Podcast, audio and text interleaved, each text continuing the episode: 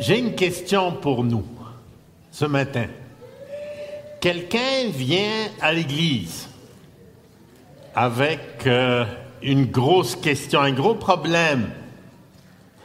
Il a un problème ou elle a un problème de, euh, de, de, se débarrasser d'un problème pour... Elle est prise dans le jeu. Ou bien elle est prise dans l'alcool ou bien elle est prise dans un, péché sexuel qu'elle ne peut pas se débarrasser, ou euh, le vol, la fraude, puis c'est une habitude. Qu'est-ce que je fais? Qu'est-ce que je lui dis? Comment j'aborde ça comme Église, comme euh, leader spirituel? Est-ce que j'ouvre la Bible puis je lui montre tous les versets sur euh, l'alcool ou le sexe? Est-ce que euh, ou la fraude? Euh, Est-ce que j'essaye de l'aider avec des, des recettes psychologiques? C'est pas ma spécialité. Hein? Il euh, y a des, des, gens pour ça. Puis, en y réfléchissant, est-ce que est-ce c'est la parole toute seule qui va euh, aider? On parle de sanctification. Elle veut se sanctifier, cette personne. Elle veut se débarrasser d'un péché qui gâche sa vie.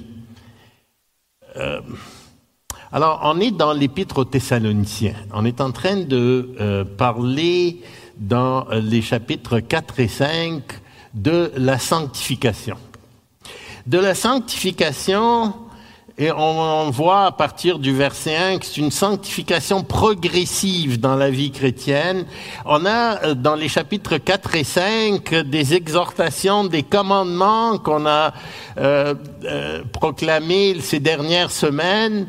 Et on arrive vers la fin du chapitre 5, la fin de l'épître, la conclusion. On a deux séries de trois grandes exhortations très importantes. La semaine dernière, Nicolas a prêché trois choses. Est-ce qu'on se rappelle? Soyez toujours priez sans cesse et en toute chose rendez grâce à Dieu et ça c'est la volonté de Dieu. Aujourd'hui, nous allons voir les trois exhortations finales avant euh, les salutations et euh, à partir du verset 19. N'éteignez pas l'esprit, ne méprisez pas les prophéties, mais examinez toutes choses, retenez ce qui est bon et abstenez-vous de toute espèce de mal. Alors nous allons voir ensemble aujourd'hui ces trois phrases, ces trois exhortations.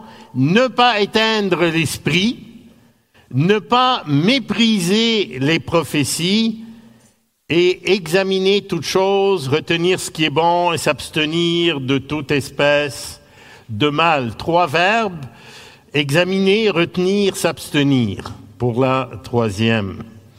Et on va terminer de, dans la purification. Il faut aussi se rappeler que le jour de l'an, si vous ne l'avez pas écouté, il est sur Internet, le jour de l'an, Nicolas avait prêché les versets 23 et 24. Et les versets 23 et 24 euh, de euh, 1 Thessalonicien relient, au message d'aujourd'hui et font un pendant au, euh, au, euh, au commandement que nous avons. Et ce qu'il avait prêché, c'est que le Dieu de paix vous sanctifie. Ça, c'est les versets qui suivent le passage qu'on voit aujourd'hui. Que le Dieu de paix vous sanctifie lui-même tout entier et que tout votre être, l'esprit, l'âme et le corps soient conservés irrépréhensibles lors de l'avènement de notre Seigneur Jésus-Christ. Celui qui vous a appelé est fidèle et c'est lui qui le fera. C'est lui qui le fera. Et ici, ça nous fait ressortir, on a une série de commandements, puis ça termine par c'est lui qui le fera. Est-ce que c'est nous qui devons nous sanctifier ou c'est Dieu qui va nous sanctifier? Alors ça fait ressortir l'attention qu'on a euh, dans plusieurs parties de la parole de Dieu. Deux concepts clairs qui sont dans la parole qu'on va pas, euh, euh, qu'on va vraiment réconcilier quand on va être rendu au ciel.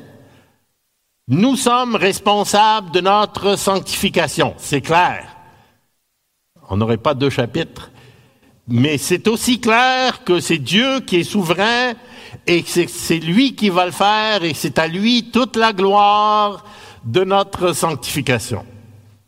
Alors, c'est les deux qui sont là et notre sanctification va se faire, mais on a besoin de la force de Dieu pour le faire.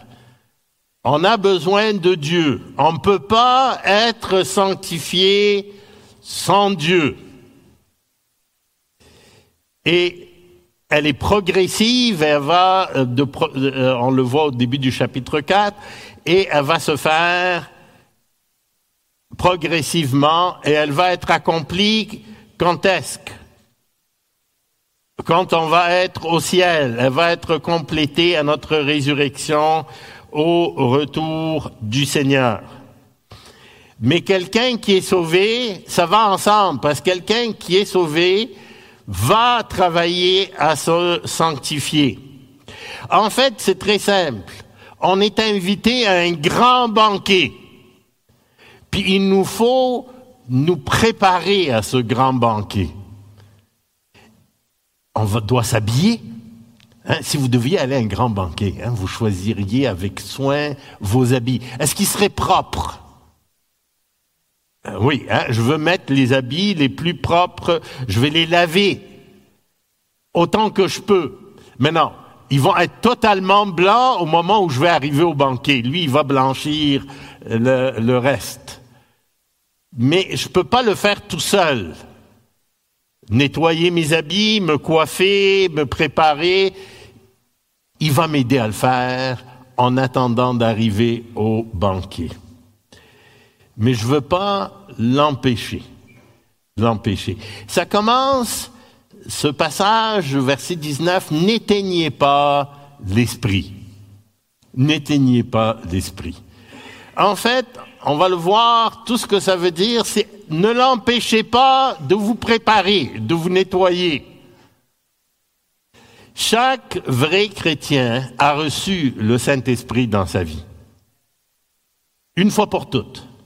Alors, un vrai chrétien a le Saint-Esprit, il a la flamme du Saint-Esprit dans son cœur, la flamme par laquelle Dieu lui parle. Ne pas l'éteindre. Ne pas éteindre le Saint-Esprit. Est-ce qu'on peut éteindre complètement la flamme? Alors, si on est chrétien, on ne peut pas l'éteindre complètement pour toujours. Mais qu'est-ce qu'on peut faire? Parce qu'on est scellé pour toujours par le Saint-Esprit. Il est dans nos cœurs, il ne peut pas s'en aller. En fait, il y a éteindre, il y a attrister et il y a le péché impardonnable. Alors souvent, les gens parlent du péché impardonnable. C'est quoi le péché impardonnable que, bon, mais ben, c'est fini? Bien, c'est très simple. Euh, Étienne, quand il était en train d'être lapidé, il était en train d'être lapidé. Les gens qui étaient en train de le, de le lapider pour le tuer, il leur a dit, homme au courret d'incirconcis de cœur et d'oreille, vous vous opposez toujours au Saint-Esprit. Quand il disait à ces gens-là qui s'opposaient au Saint-Esprit, qu'est-ce que ces gens, à quoi ces gens s'opposaient? Ben, ils s'opposaient au message de l'Évangile qu'Étienne avait prononcé. Il parlait du Seigneur Jésus. Le péché contre le Saint-Esprit, c'est quelqu'un qui refuse d'accepter le message de l'Évangile pour toujours. Maintenant, nous, on ne sait jamais quand c'est pour toujours. D'ailleurs, dans le cas d'Étienne, Saul, qui gardait les habits, a été euh, converti. Donc, c'était pas trop tard. Lui, il n'avait pas fait le péché contre le Saint-Esprit. Seul Dieu sait qui euh, fait ce péché. Mais Le péché contre le Saint-Esprit, c'est de refuser l'Évangile au départ et pour toujours. Alors, euh, il y a un moment où ça peut arriver, mais pour nous, on ne le sait pas. Alors, on continue à proclamer l'Évangile à tout le monde. On peut jamais nous déclarer que quelqu'un a fait le péché contre le Saint-Esprit. Mais alors, euh, Paul ici avertit les Thessaloniciens de ne pas éteindre la flamme, et euh, le sens de cette phrase s'apparente à attrister le Saint-Esprit. Et il y a plusieurs, il y a des gens qui, qui sortent toutes sortes d'interprétations pour ce passage. Par exemple, ils disent euh, si tu ne fais pas, si tu me dis quoi faire ou tu m'avertis d'un de mes péchés, etc. Tu, tu, tu, tu éteins le Saint Esprit, tu éteins mon enthousiasme, tu éteins le Saint Esprit dans ma vie. Alors, euh, c'est pas une bonne interprétation de ce passage. Ou d'autres qui disent si tu reconnais pas mon don, et tu essayes euh, de, m'avertir, ben tu me laisses pas faire ce que je veux faire, tu éteins le Saint-Esprit. Euh, lui, la personne n'est pas le Saint-Esprit. Hein? Alors, euh, alors qu'est-ce que ça veut dire? C'est très simple. Ça veut dire éteindre le Saint-Esprit ici dans le contexte, et on va le voir, veut dire atténuer ou faire disparaître temporairement la voix du Saint-Esprit en nous. Le sens de ce texte, de cette phrase, est dans le contexte des deux chapitres, ou de toute l'épître en fait, et de la Bible. Et pour savoir qu'est-ce que c'est, nous voulons juste nous rappeler l'œuvre du Saint-Esprit entière, en général, dans nos vies. Comment il travaille? Qu'est-ce qu'il fait, le Saint-Esprit, dans ma vie? Dans la vie de tous ceux qui lui appartiennent. La première chose qu'il fait, c'est qu'il nous convainc de quoi? Péché, justice, jugement. Péché, Jean 16. Alors, il nous sauve. Il nous sauve. Il nous amène au salut. Dans 1 Timothée, il nous dit, il nous a, euh, il nous a sauvés, non à cause des œuvres de justice que nous aurions faites, mais selon sa miséricorde, par le baptême de la régénération et le renouvellement du Saint-Esprit, qu'il a répandu sur nous avec abondance par Jésus-Christ notre Sauveur. Alors, il nous libère, c'est le Saint-Esprit qui va nous libérer de l'esclavage du péché et qui vient habiter en chacun de nous pour nous diriger. Il nous scelle pour toujours et nous pousse vers la sanctification et il nous éclaire pour comprendre aussi, pour comprendre le sens des Écritures. Vous savez, c'est incroyable de voir les gens de toutes conditions sociales, de toute instruction, comment ils peuvent, avec l'aide de l'Esprit de Dieu, comprendre ce que la Bible dit vraiment. Alors que d'autres personnes extrêmement érudites et instruites sont complètement dans les ténèbres, ne comprennent pas les Écritures. Le Saint-Esprit nous éclaire. Il nous aide à comprendre le surnaturel. Mais il faut le laisser travailler dans nos vies. Si on le laisse travailler à sa manière, il va nous amener à la sanctification. Vous savez, j'éteins ou je baisse la flamme du Saint-Esprit à chaque fois que je décide de faire ce que Dieu ne veut pas que je fasse. Comment j'éteins, j'attriste le Saint-Esprit? Ou comment, au contraire, raviver la flamme Hein, on se rappelle le moment de notre conversion, comment on était chaud. Est-ce qu'on est encore chaud aujourd'hui? Est-ce qu'on est encore excité, enthousiaste? L'attitude de cœur d'abord. Soyez toujours les versets qui précèdent. Hein, il faut voir, euh, n'éteignez pas l'esprit dans le contexte du passage. Soyez toujours joyeux. Priez sans cesse. Rendez grâce à Dieu en toutes choses. Quelques versets avant, il parlait de l'amour. de la considération. Éteindre l'esprit, ce qui va rabaisser notre flamme, c'est la rébellion, c'est l'égoïsme, c'est l'orgueil, c'est l'indifférence, c'est l'entêtement, c'est le sentiment d'indépendance. Ce qui va raviver l'esprit, prier sans cesse, rendre des grâces à Dieu. Vous savez, ça parle de quoi ça? Ça parle de notre relation avec Dieu. J'éteins l'esprit quand j'ignore la relation intime que j'ai avec Dieu. Je ravive la flamme en ravivant ma relation avec Dieu. Loin des yeux, loin du cœur, la prière sans cesse. Qu'est-ce que ça veut dire? C'est-à-dire, considère Dieu à chaque instant de ta vie où tu es, quoi que tu fasses, il est là. Est-ce que tu le réalises? Est-ce que tu as cette relation? Est-ce que tu as la relation avec Dieu d'un enfant, un petit enfant avec son père, avec son papa vous n'avez pas, dans Romains 8, il nous dit, vous n'avez pas reçu un esprit de servitude pour être encore dans la crainte mais vous avez reçu un esprit d'adoption. Un esprit d'adoption par lequel nous, crions, nous crions Abba, Père, Papa, Papa. L'esprit lui-même rend témoignage à notre esprit que nous sommes enfants de Dieu. Le Saint-Esprit va raviver, si, on le laisse, cette relation que nous avons avec Dieu la relation que j'ai avec un papa. Un papa euh, parfait. Euh, on n'a peut-être pas eu de papa comme moi, ou peut-être euh, nous sommes des papas. quand je dis on n'a pas eu de papa, c'est à un moment dans sa vie où ils nous ont été enlevés assez tôt, parce qu'on a tous un père. Mais ils ne sont pas parfaits. Hein? Nous ne sommes pas parfaits. Mais lui, le papa idéal, le papa parfait, mon père, il m'aime plus que n'importe quel père aime ses enfants. Il a donné son fils pour moi.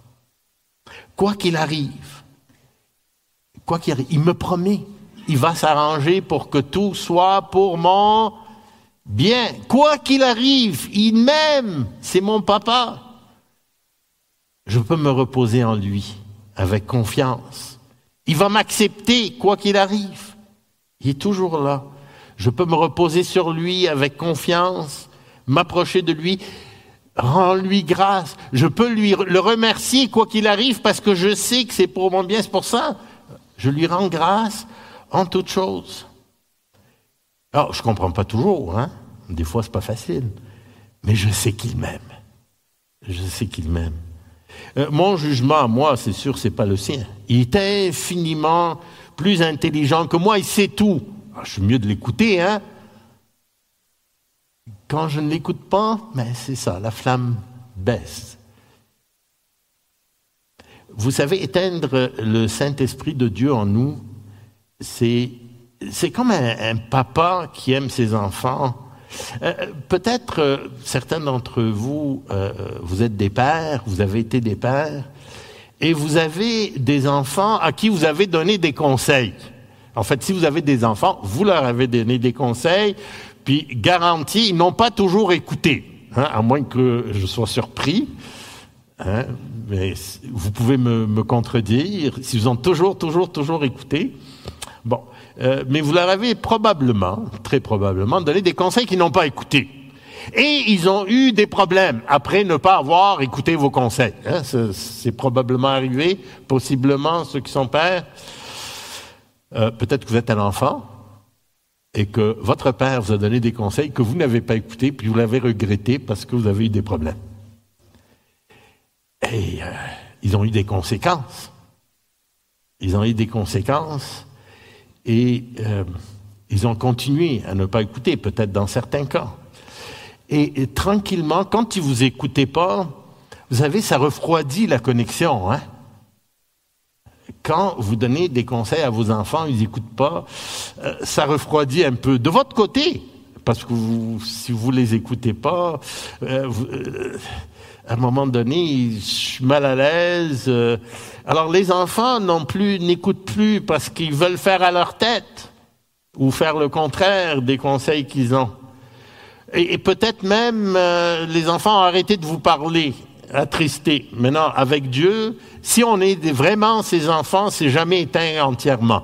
C'est temporaire. Mais peut-être qu'ils ont fermé un peu le contact avec vous. La communication, vous ont ignoré, sont éloignés. Ça vous a attristé. C'est ça, éteindre le Saint-Esprit.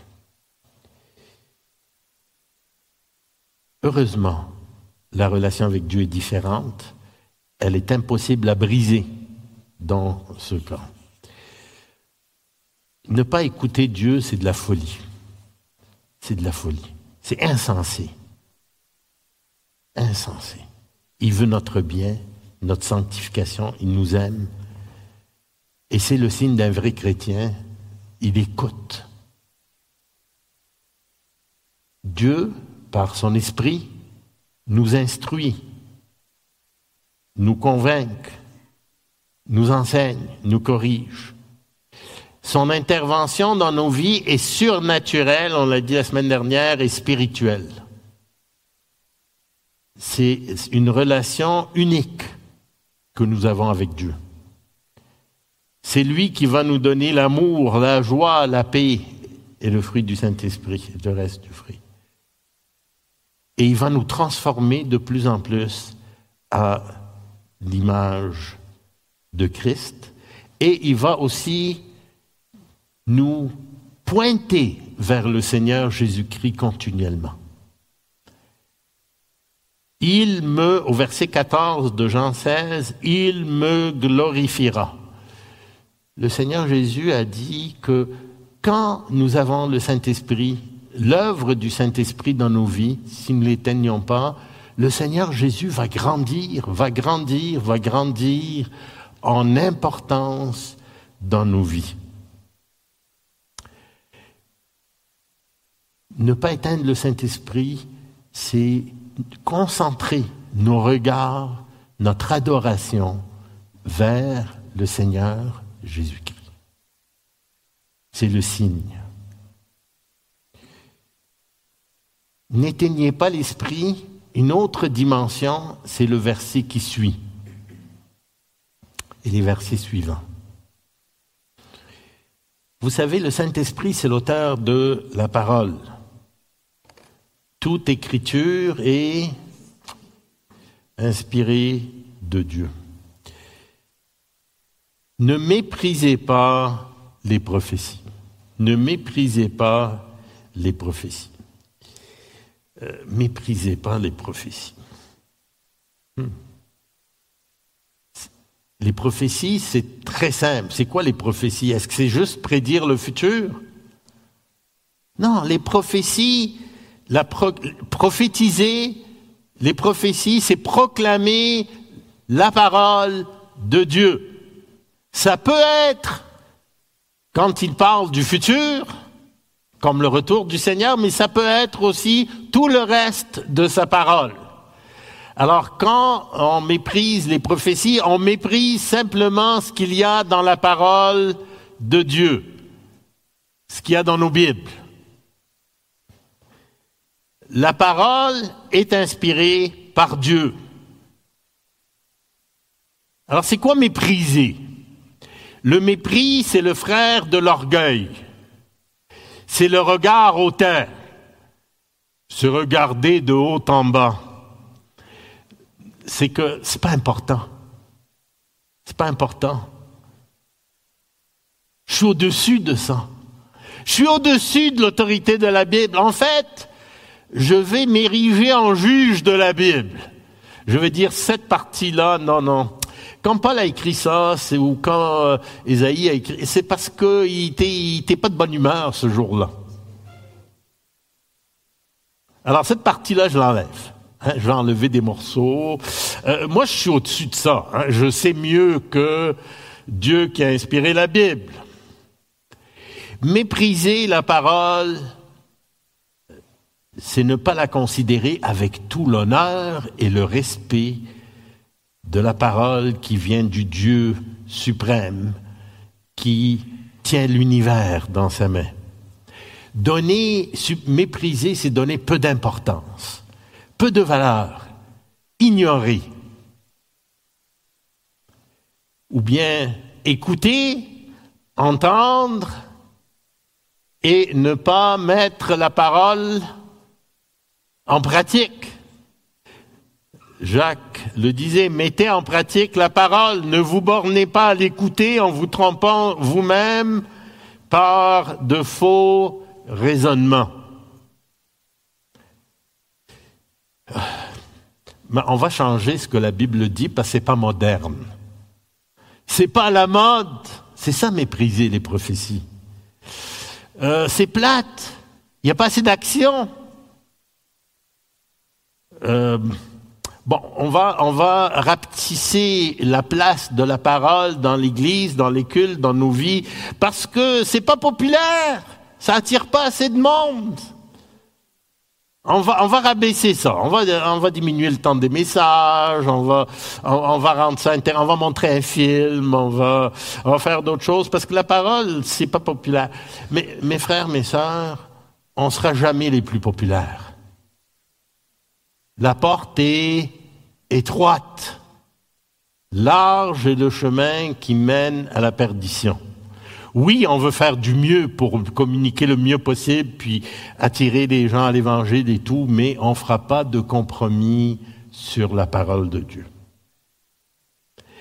Et ça, ça nous amène à mépriser les prophéties, à la primauté de la prédication de la parole, de l'annonce, de la proclamation de la parole dans l'Église et dans nos vies. Ici, Paul dit de ne pas mépriser la prédication, lui donner la primauté, la première place, la place de choix dans nos vies, dans l'Église. Vous savez, j'aime les cantiques, mais euh, j'ai une place spéciale dans mon cœur quand on chante des cantiques de la parole de Dieu, des versets de la parole. Ah, vous savez, on a chanté Ta parole est une lampe à mes pieds. Ah, moi, là. Hein, tous les cantiques. J'aime les, les euh, des fois des concerts où on chante des psaumes. Ah, c'est merveilleux ça. ça. Ça réjouit mon cœur. La parole est centrale dans nos cultes, dans nos réunions, dans nos vies. C'est par ça d'ailleurs que l'Esprit de Dieu nous unit. Enlever ça, c'est mépriser la parole, les prophéties. Notre adoration de Dieu, la parole, la prédication, l'exposition de sa parole est au centre. D'ailleurs, c'est avec la parole de Dieu que nous allons raviver cette flamme. On va être excité. Vous savez, plus on étudie, et, vraiment, euh, je crois qu'une une des choses les plus importantes pour les chrétiens, c'est d'apprendre à étudier toute la Bible. On, apprend tellement qui est Dieu. C'est excitant de voir son plan, de voir qui il est, comment il fonctionne. C'est extraordinaire. C'est ça qui nous excite. Et plus on se plonge là-dedans, euh, vous savez, plus euh, dans le temps, il y avait une publicité des saucisses. Hein. Plus les gens mangent, plus elles sont fraîches, plus elles sont fraîches. Plus... Et plus on en mange, plus on a le goût, plus on a le goût, plus on en mange. Hein. Alors, euh, mépriser les prophéties, c'est ne pas lire, méditer, écouter, appliquer la parole qu'il a inspirée. L'écarter, l'ignorer. On veut la recevoir avec humilité dans nos vies et la mettre en pratique.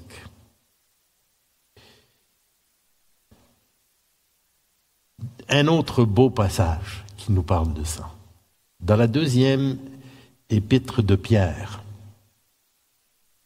Regardez, nous tenons pour d'autant plus certaines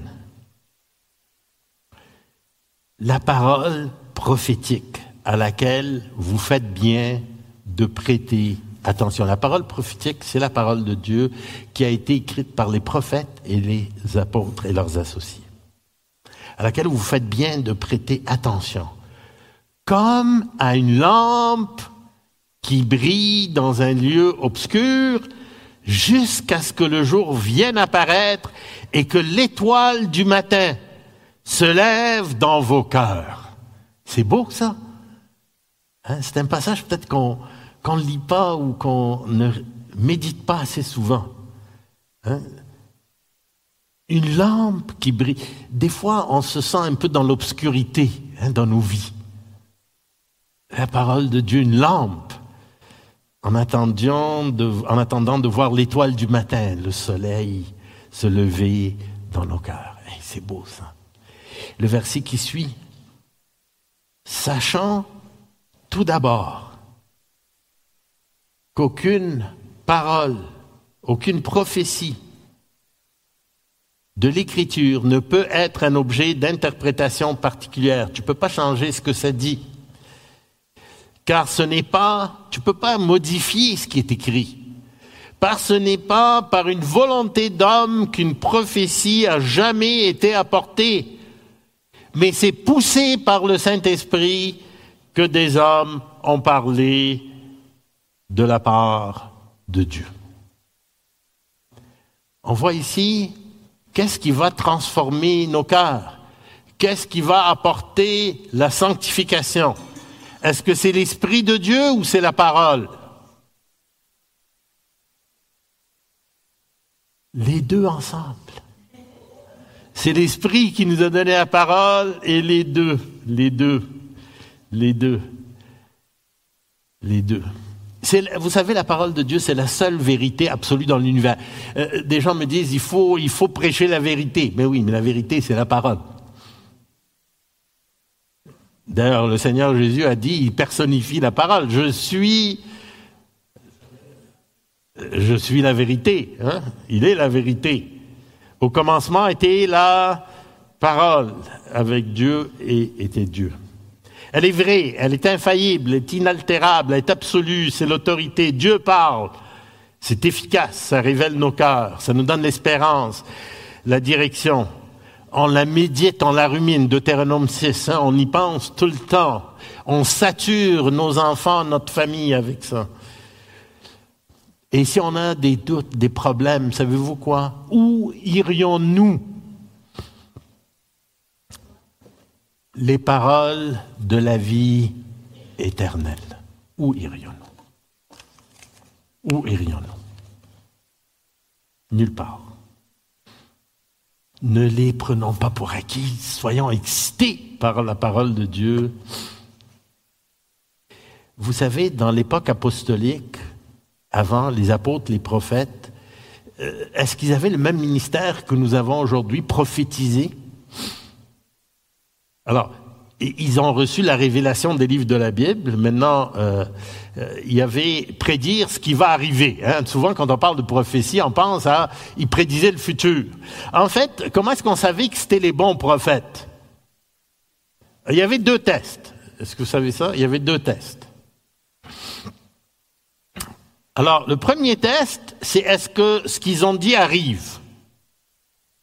Alors, c'est assez intéressant dans certains cas, il y a des prophètes qui vont dire que euh, quelque chose va arriver, puis ça va arriver. Puis c'est des faux prophètes, saviez-vous ça? Deutéronome 13, vous chercherez. Et le signe que Dieu a donné pour ces gens-là, c'est que même s'ils disent que ça va arriver, puis ça arrive, ils peuvent être faux. Savez-vous c'est quoi le test? S'ils t'amènent vers un autre Dieu que l'Éternel. Si tu amènes à un autre Dieu, il faut. Tue-le. Dans le temps, euh, c'est comme ça. Le deuxième test, on le connaît un peu mieux, c'est Deutéronome 18. S'il prédit quelque chose, puis il y a une erreur, tue-le.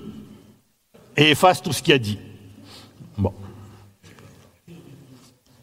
Alors ça, c'était les deux tests des prophètes. En général, ça, ça gardait les faux prophètes euh, à l'extérieur des Écritures. Aujourd'hui, il y a des gens qui se proclament prophètes pour annoncer le futur.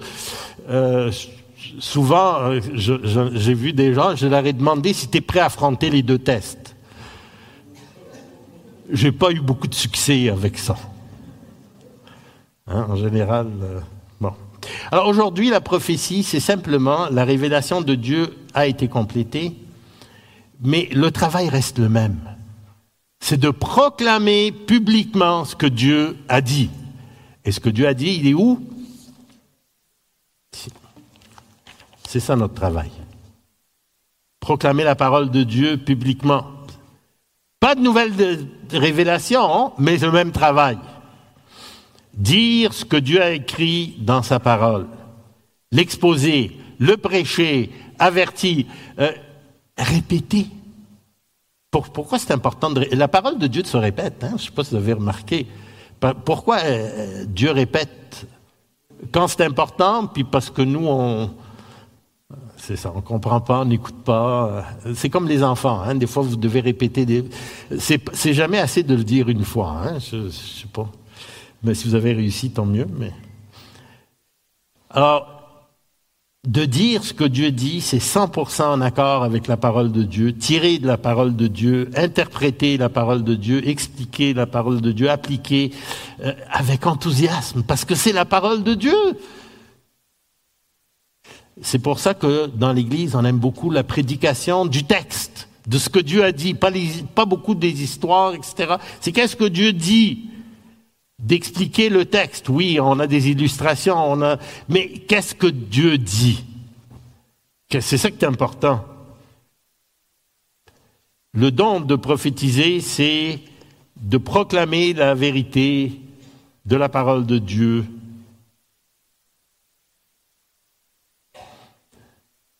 nous allons considérer ce à qui Dieu a mis pour le faire, mais on considère la parole comme sacrée. Elle communique l'amour, la révérence pour la parole de Dieu. C'est une grande responsabilité, vous savez, de, de prononcer.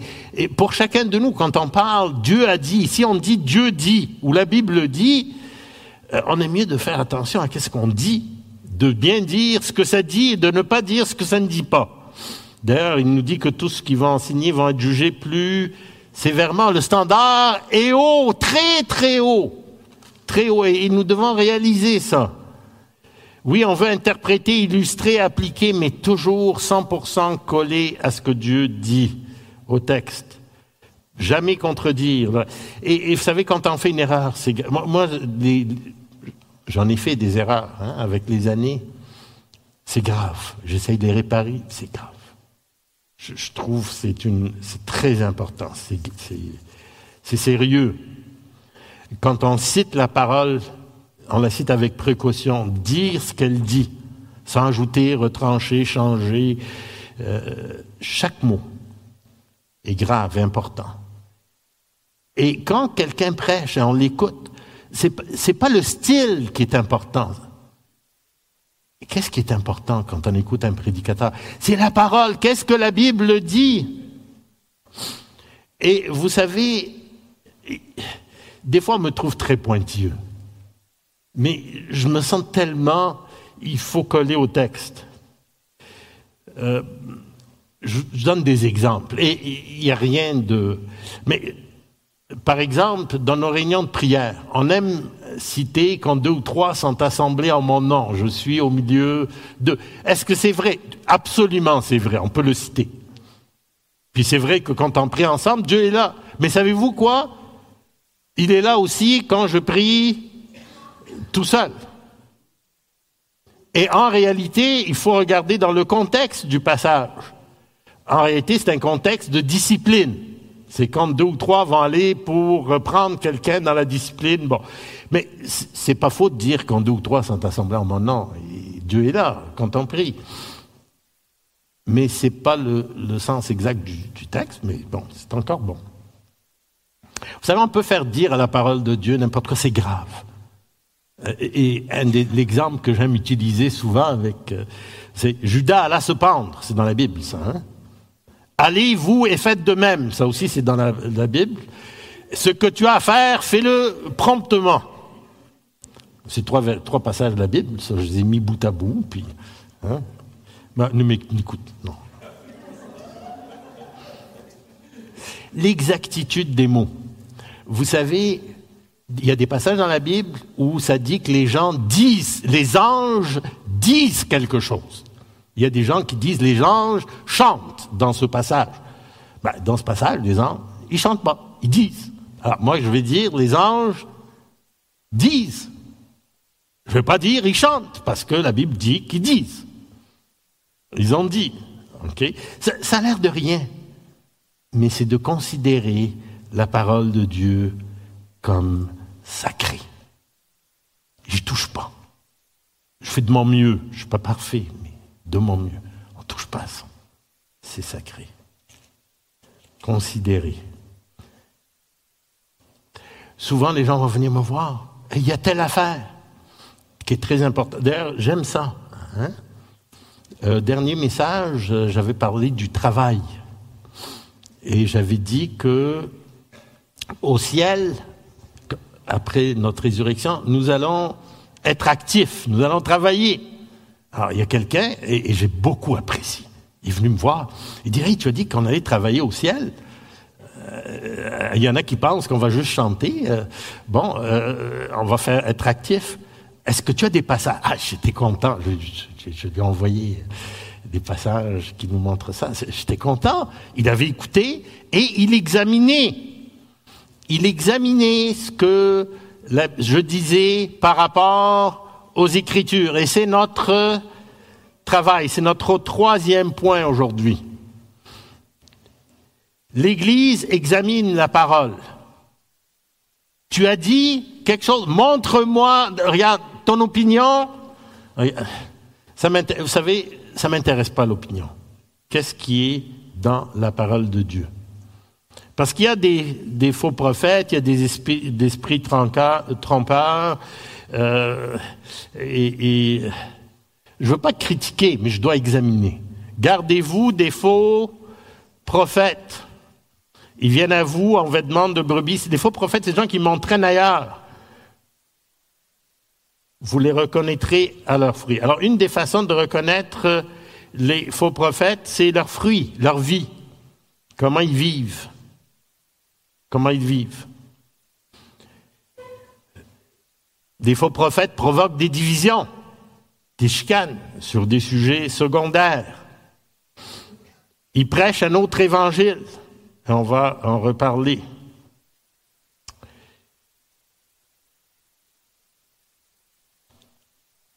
Mes frères, bien-aimés, n'ajoutez pas foi à tout esprit, mais éprouvez les esprits pour savoir s'ils sont de Dieu, car plusieurs faux prophètes, encore une fois, sont venus dans le monde.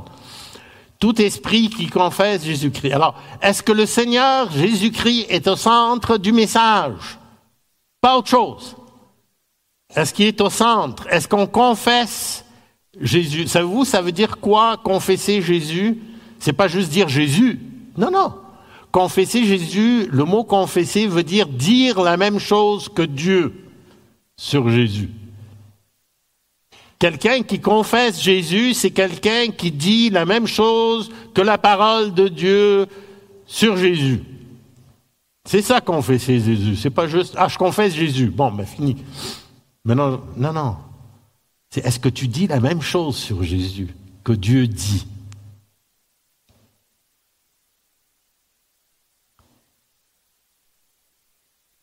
Et on cite souvent les chrétiennes de Béret, hein, qui, euh, qui étaient en fait des juifs, qui examinaient chaque jour les Écritures pour voir si ce qu'on leur disait était exact. Évidemment, les apôtres, hein, Paul et Silas, prêchaient l'évangile de Jésus-Christ. Et le dernier point ici dans euh, cette partie de d'examiner, c'est examiner par rapport la prédication par rapport à une chose. Et que Paul disait à Timothée, dans 2 Timothée, prêche la parole. Prêche la parole, insiste en toute occasion. Favorable ou non, reprend, censure, exhorte avec toute douceur en instruisant. Car il viendra un temps où les hommes ne supporteront pas la sainte doctrine, mais ayant la démangeaison d'entendre des choses agréables, ils se donneront une foule de docteurs selon leurs propres désirs, détourneront l'oreille de la vérité et se tourneront vers les fables. On est pas mal en approche de ça. Vous êtes d'accord? Hein, c'est... Alors, c'est quoi les examiner les raisonnements, les faux raisonnements? Des faux raisonnements. C'est quoi les faux raisonnements? Les choses moins importantes prennent. Vous savez, les pharisiens, ils étudiaient la Bible, mais ils avaient changé le raisonnement. Ils prenaient des choses mineures pour effacer les choses les plus importantes. Ils comptaient les graines, mais ils s'occupaient pas de leurs parents, alors que c'était le quatrième, honorer son père et sa mère. C'est de négliger les commandements clair de la parole de Dieu au profit de toutes sortes d'autres théories ou choses obscures qu'on change.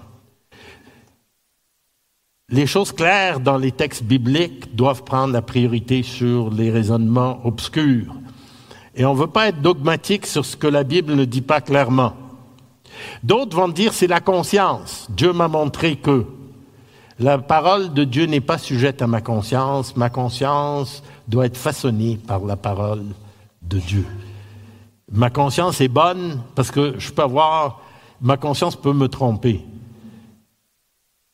Elle est bonne en autant qu'elle est conforme à ce que Dieu dit. Et le principe à la soumission, à la parole, à l'amour, prime. Faire du bien, des pauvres, les opprimés. Faire le bien. Et ici, je veux faire une petite parenthèse sur les causes. Je veux vous parler des causes. Vous avez une cause favorite? Vous savez, on a des causes qu'on veut défendre. On veut défendre. Et pour moi, une cause, ça peut être un sujet de distraction par rapport à l'Évangile. Ça noie le poisson.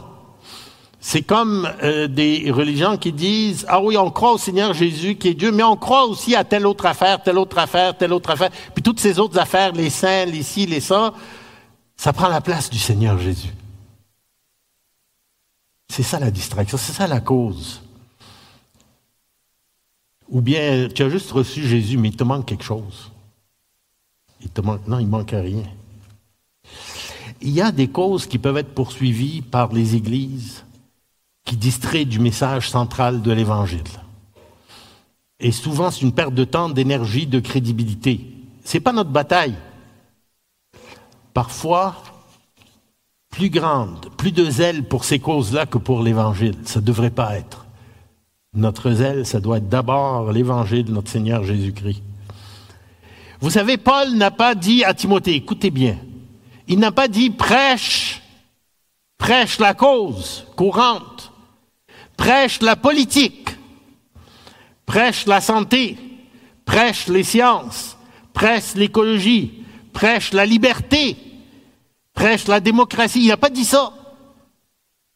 Il n'a pas dit prêche les élections, prêche la guerre en Ukraine, prêche les réfugiés, prêche les immigrants, prêche comment on traite les animaux, prêche le manger, le boire prêche le naturel ou l'organique, prêche le système de gouvernement, prêche la constitution, l'Internet, le sport. Euh, quelqu'un dans le déjeuner des hommes le jeudi matin a parlé d'un message qu'il avait entendu. Tout le message, c'était allons manifester pour la chouette rayée de la Colombie-Britannique. Ça, c'était à Montréal. En passant, beaucoup de ces causes sont très bonnes et peut-être que Dieu vous met à cœur de les adopter. Il n'y a pas de problème. Mais Paul disait à Timothée, prêche la parole. Prêche la parole.